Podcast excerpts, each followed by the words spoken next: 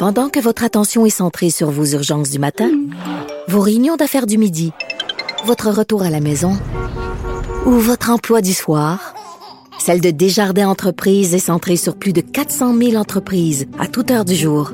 Grâce à notre connaissance des secteurs d'activité et à notre accompagnement spécialisé, nous aidons les entrepreneurs à relever chaque défi pour qu'ils puissent rester centrés sur ce qui compte, le développement de leur entreprise.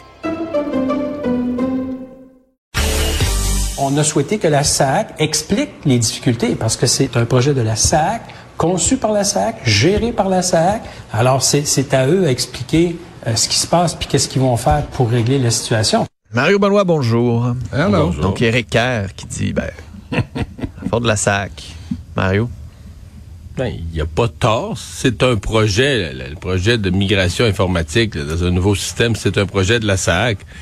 Mais il y a un volet qui relève de son ministère. Personne ne lui demandait de prendre la responsabilité pour euh, l'entièreté de, la SAC et le bout qui ne le concerne pas. Puis effectivement, la SAC, c'est même pas le gouvernement, c'est une société d'État totalement indépendante, euh, tellement indépendante qu'elle a son propre conseil d'administration.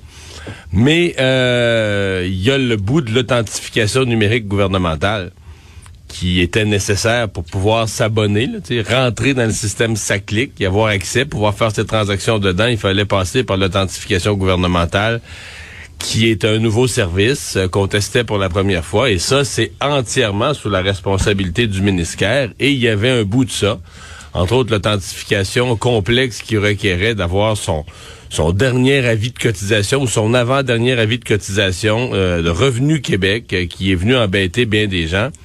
Et c'est le ministère d'Éric Kerr qui a pas vu là, que... Euh, attends un petit peu, là quand on va arriver à cette étape-là, euh, ça va boguer. Il y a beaucoup de monde qui n'auront pas ce document-là. Il y a beaucoup de monde qui n'ont pas ça à portée de main. Et euh, c'est eux qui auraient peut-être, à mon avis, là, pour réussir l'opération authentification gouvernementale avec la SAC, il aurait fallu commencer une méga campagne. Je dis mm. méga, là. C'est bombarder télé, radio, journaux, Internet, bombarder les gens depuis novembre à leur dire là, l'affaire la plus importante dans votre vie, c'est l'authentification gouvernementale faites-le. parce que là, cet l'hiver prochain, vous allez être pogné avec l'as. Mais je niaise pas, là. Ah Il faut que tu sensibilises les gens. Aux gars, il y a un changement majeur qui s'en vient dans votre vie.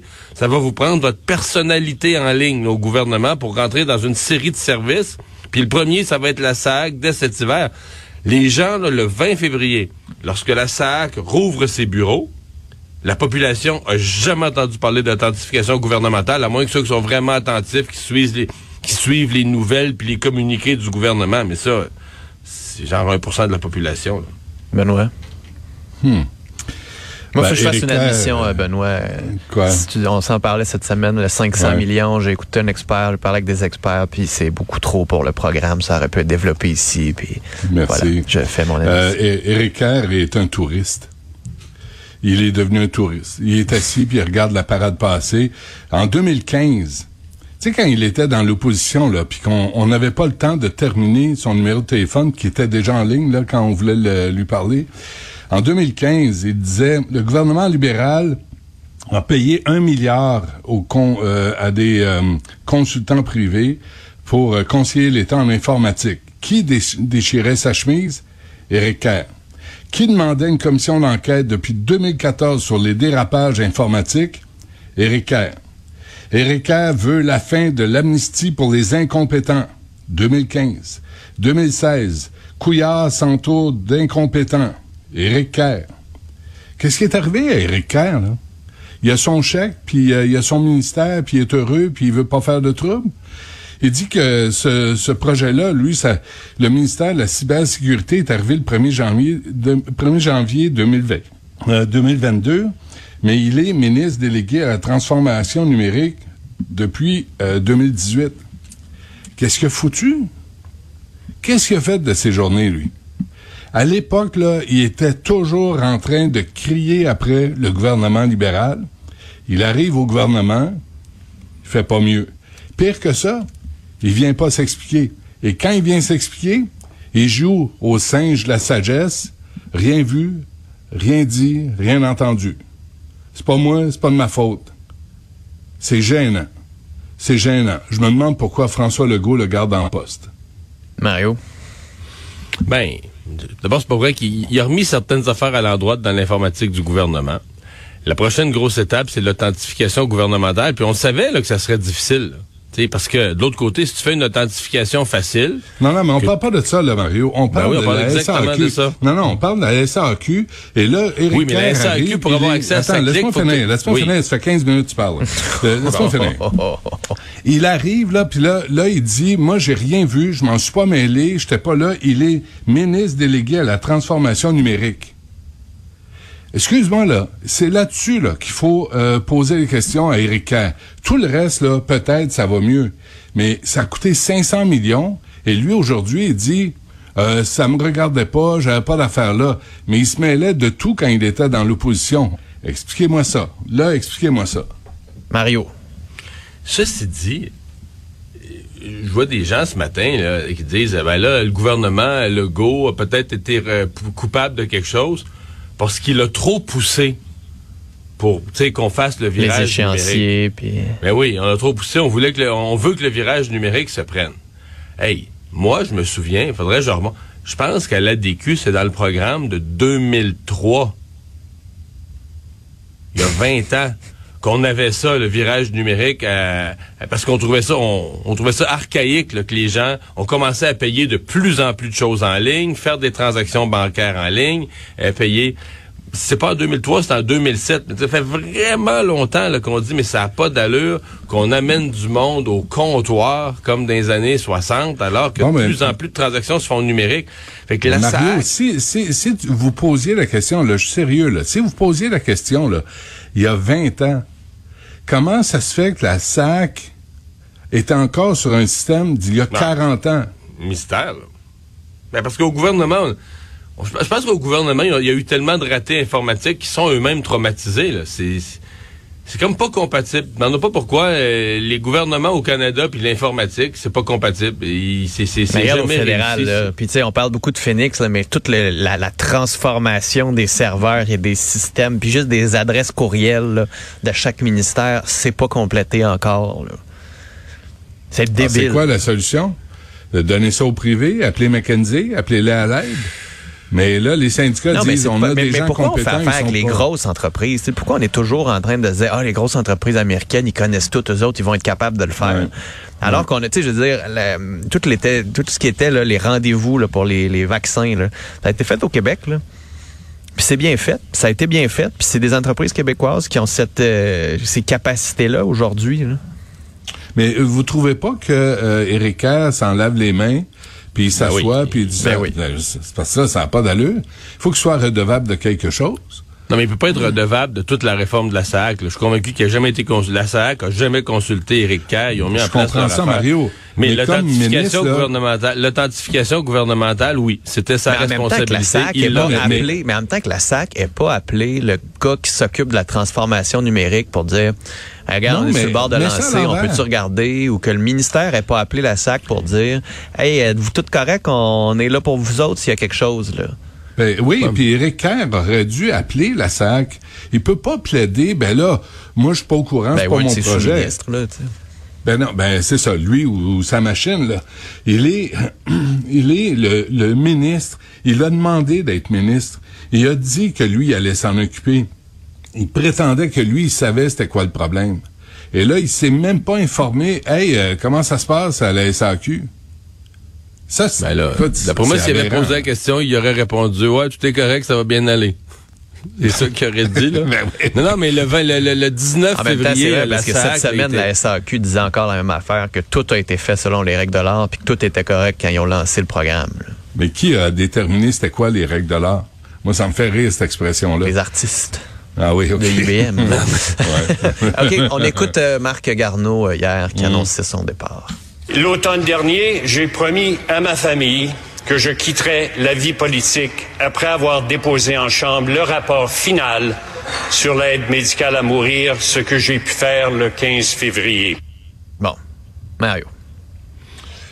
Ouais, ben, euh, je sais que Benoît été le plus grand fan de M. Garneau comme ministre. Ça reste une grande... euh, ça reste une grande carrière euh, dans le monde scientifique, dans la marine canadienne, dans l'espace, le premier Canadien à y aller. Et moi, j'ai un respect pour... euh, écoute, je me, je me souviens, euh, j'ai des souvenirs de l'époque, avant qu'il entre en politique, où on l'imaginait gouverneur général. C'était le genre de candidat avec un fort prestige. Et, et, euh, il n'a pas couru après ce genre de job-là, là, ou sénateur à la limite. Mais non, il a voulu aller se présenter politiquement euh, euh, dans un comté, puis avec un bureau de comté, puis être redevable au monde, puis aller travailler au Parlement. Et ça, je respecte ça. J'avoue comme ministre, ça a été euh, inégal.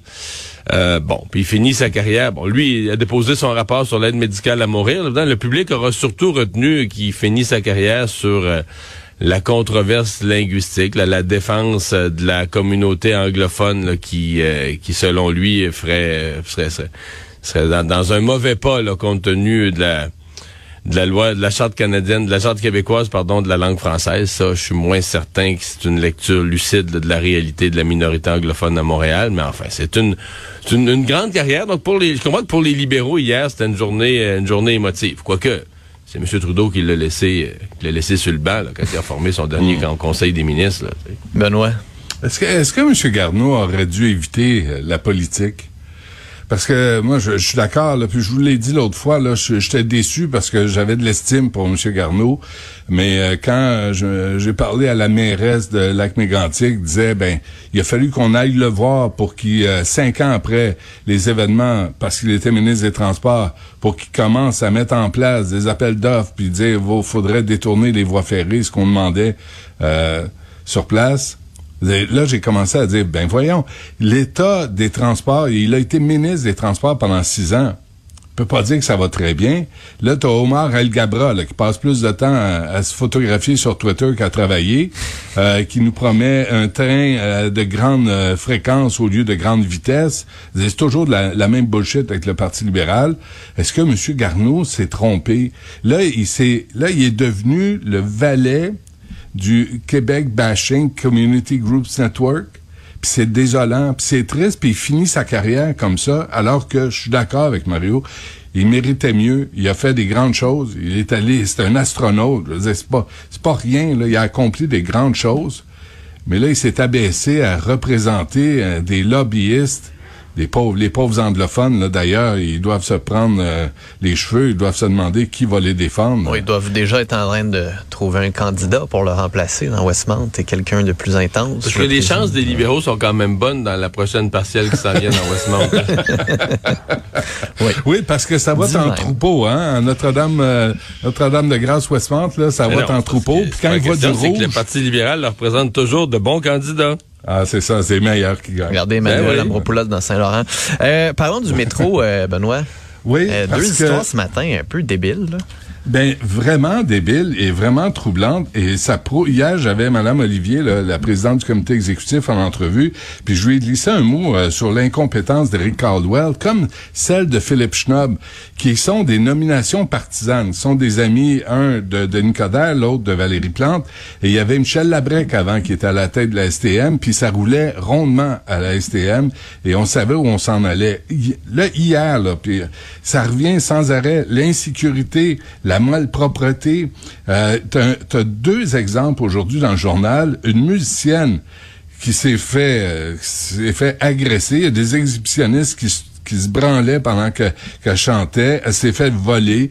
Euh, elle avait des fumeurs de crack devant elle. Ça fait cinq ans qu'elle n'est pas retournée dans le métro tellement qu'elle a été traumatisée.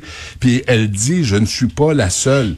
Remarquez, il y a plus de musiciens dans le métro. Il y a plus de, surtout a de plus de femmes, femmes ouais. seules qui chantent. Il y a, pas de caméra de surveillance dans les couloirs. Dans- C'est complètement aberrant.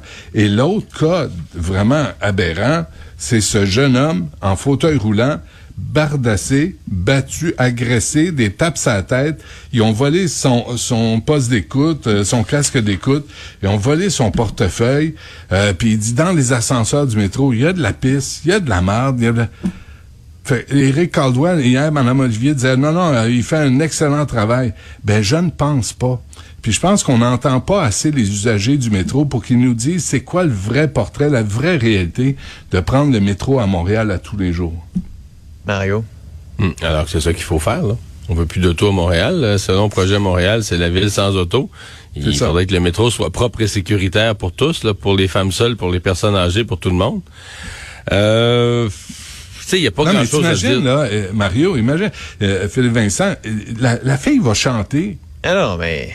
Mais on Le dit depuis un moment. Et puis on- quand on regarde ce qui se passe à Toronto, où il y a beaucoup de violence dans le transport Ouais. en commun, c'est ce qui nous attend ici aussi si on fait rien. Et puis on a laissé le métro devenir un peu ce genre de centre de services communautaires, pas de supervision pour des personnes qui se droguent, pour les itinérants, pour les camaner, cette euh, ça devient un beau bordel. Là. Puis tu peux pas demander à Mais- deux policiers patrouilleurs de tout gérer ça puis de régler le problème dans toutes les grandes stations du centre-ville. Mais le jeune homme en fauteuil roulant qui s'est fait voler son, qui s'est fait agresser, attaquer, puis voler son casque d'écoute, là. Je veux dire, je peux même pas en parler de ça parce que, mettons qu'on avait attrapé les, les- les responsables, là. Je veux dire, il serait allé, il serait allé au poste. Trois ou quatre minutes. S'ils ont un mauvais avocat, là, une quinzaine de minutes. Parce que là, l'avocat rentre, puis pendant le stationnement, il crie Ressortir! Faut ressortir! Faut ressortir! fait que là, il ressort. Puis après ça, ben la justice, le, le cas est rendu en dehors. là. Le type est chez eux. Puis là, ben, on va-tu vraiment remettre ça en prison, puis tout ça? Fait que là, on passe l'éponge. Bon, ils donnent euh, 20 minutes de travaux communautaires, puis tout ça. Fait qu'ils sont 10 minutes en dedans, puis sont, sont 10 minutes au poste, 20 minutes de travaux communautaires. Il a payé une demi-heure pour être un maudit voleur, puis avoir agressé quelqu'un, puis avoir créé la terreur que l'autre a peur de prendre le métro pendant des années. Je sais Il pas quoi quatre? vous dire. Il était Je sais pas. les le jeunes, les jeunes voyous, ils savent ça, là. Ils savent qu'il n'y a pas de justice, qu'il n'y a pas de pénalité, que tout ça est toléré.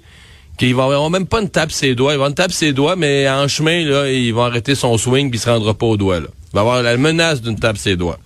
C'est quoi, euh, Mario, euh, je t'écoute là, puis je me dis, c'est, puis euh, je suis sérieux là, là c'est le genre de dossier qu'Éric Duhem devrait prendre au vol.